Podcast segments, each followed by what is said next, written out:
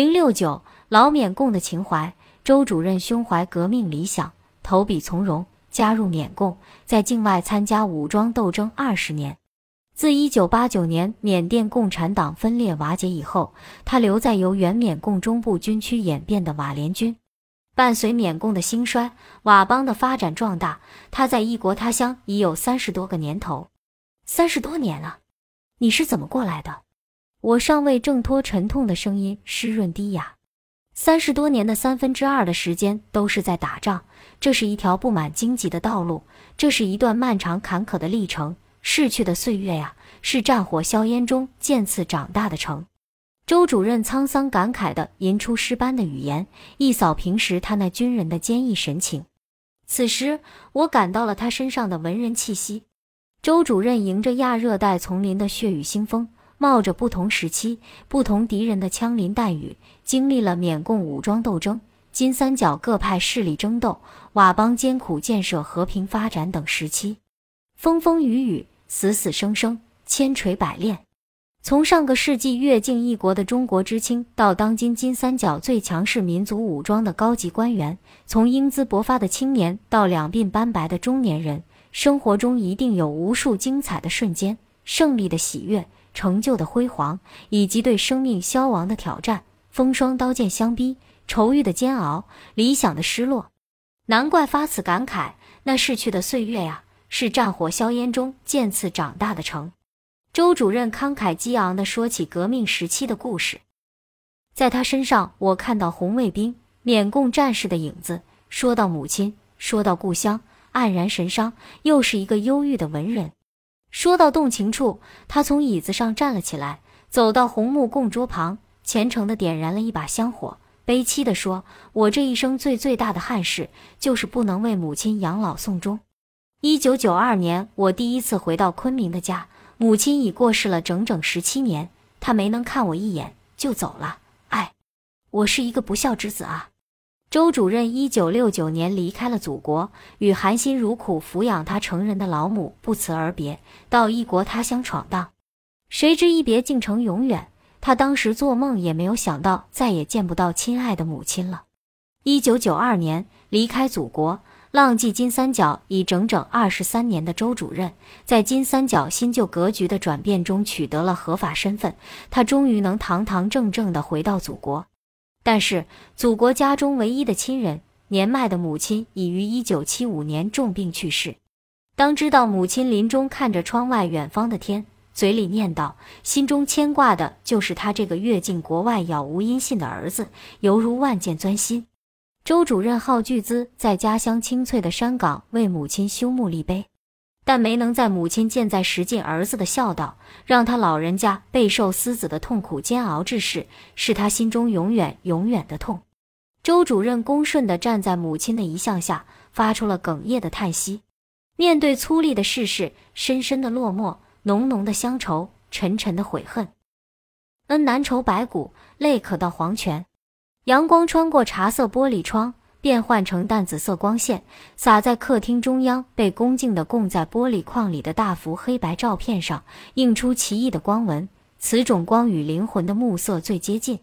周主任断然沉默了，在他的沉默中，却有一种感人的肃穆。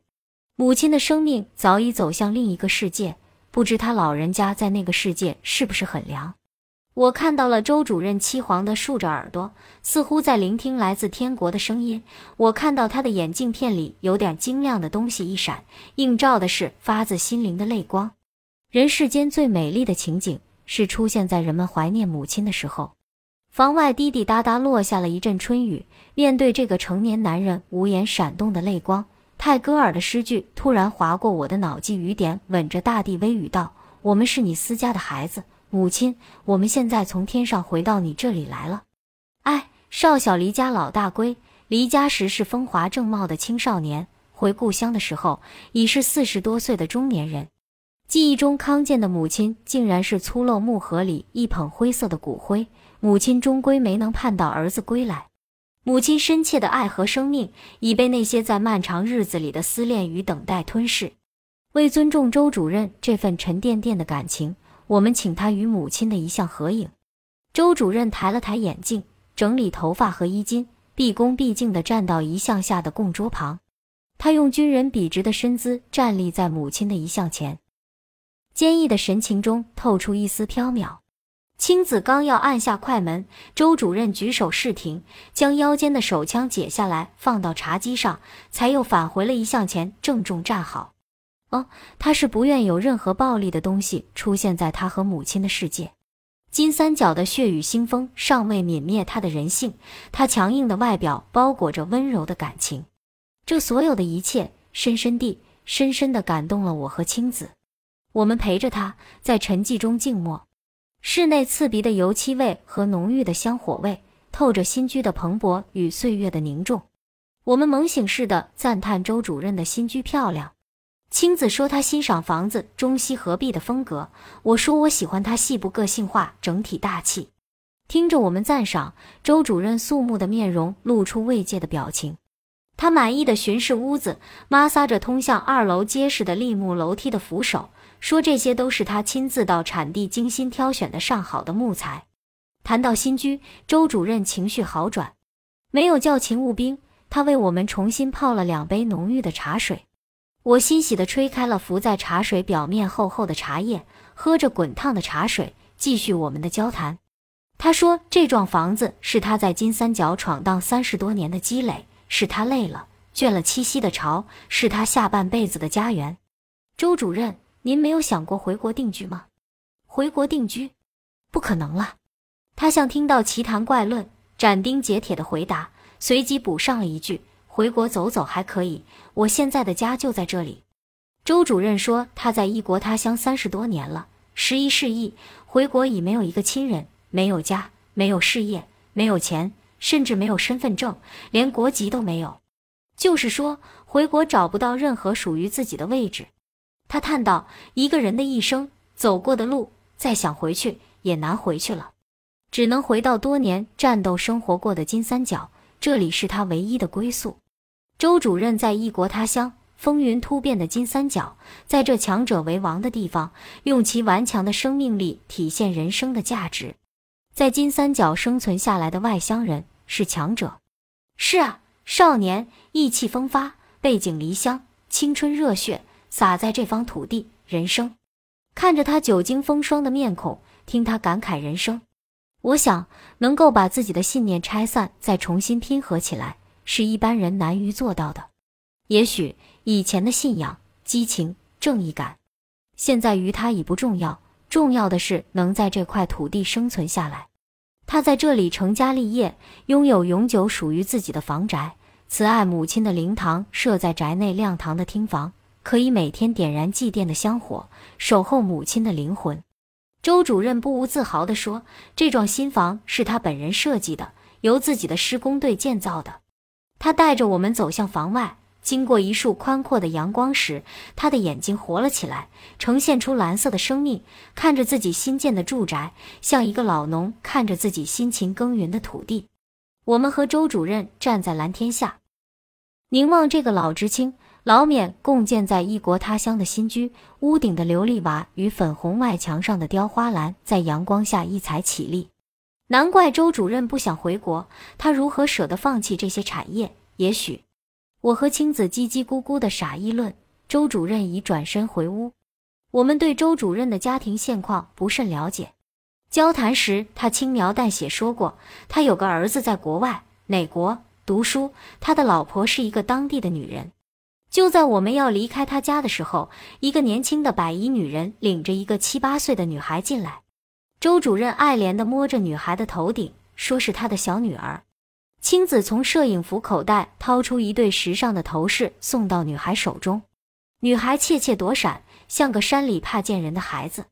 在父亲的厉声训导下，颤抖着细嫩的声音向我们道谢，全然没有城里孩子的大方。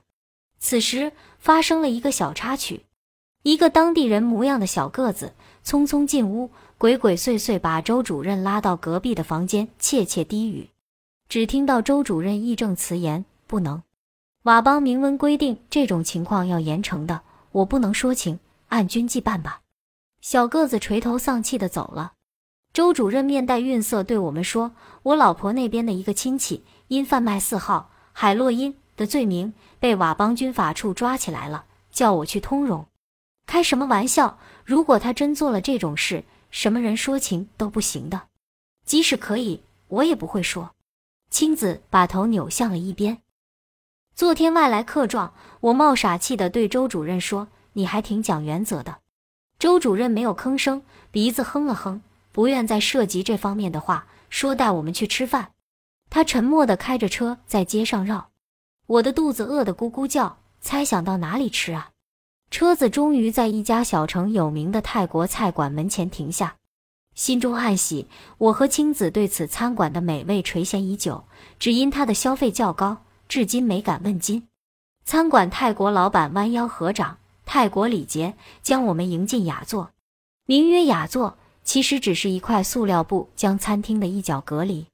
周主任说的：“你们住宿、伙食费用自理。”言犹在耳，认为今天能吃到免费快餐就不错了。周主任带我们到高级餐馆不说，还点了一桌丰盛的菜饭，喜出望外。该不会让我们自理吧？自进入金三角，我和青子对肠胃实行了收放自如的政策，也就是说，没人请吃饭的时候，我们宁愿紧缩肚囊，饿了吃点面条、米干充饥。更多的时候只吃一点水果、小糯食之类，此类小零食、水果价格便宜，脂肪含量较低。一是为了节约资金，二是困境下减肥顺理成章，选择此种方式测验自己的心力、体力。但毕竟不是每天都有免费的午餐，遇有人请客时，就不失时机放开肚囊，难免进入馋嘴之象。明知这种吃碰食的行为不合乎淑女标准。但在有条件的情况下，尽量多摄取食物，以饷肠胃，储存能量。这是我们在金三角练就的一点生存小技，美曰生存减肥。周主任请我们的这顿午饭，算得上佳肴美餐，风味独特的酸鱼、血豆腐、柠檬凉鸡、椰汁牛肉、泰式酸辣汤、时鲜生菜蘸鱼露、小米辣的调味汁，还有一种白胖圆肥的虫子，佐以薄荷盛在淡色盘。白绿相间。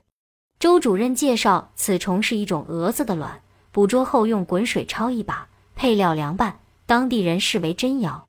看着周主任一口一个吃的喷香，我也勇敢地捡一只放到嘴里，轻轻一咬，酥软有韧性，香甜的姜汁溢满口腔，鲜美无比。我对美味奋不顾身，吃了近半盘，青子坚决不沾。饭后甜食是泰式西米，清凉爽口，我吃了一碗。还想吃，但肚子再也装不下了。青子除了不吃鹅卵，也不甘示弱，两腮吃得胀鼓鼓的。周主任没吃多少就停住了，看到我们像小马驹样吃得欢，津津有味扫遍所有的菜，叹道：“年轻人胃口好，多吃多吃。”买单时，周主任递过大沓票子，显然是顿昂贵的午餐，已知不是用办公费开支，而是周主任私人的钱请客。吃饱喝足的我和青子有些不好意思，脸红红的向周主任致谢，态度谦卑，如受嗟来之食。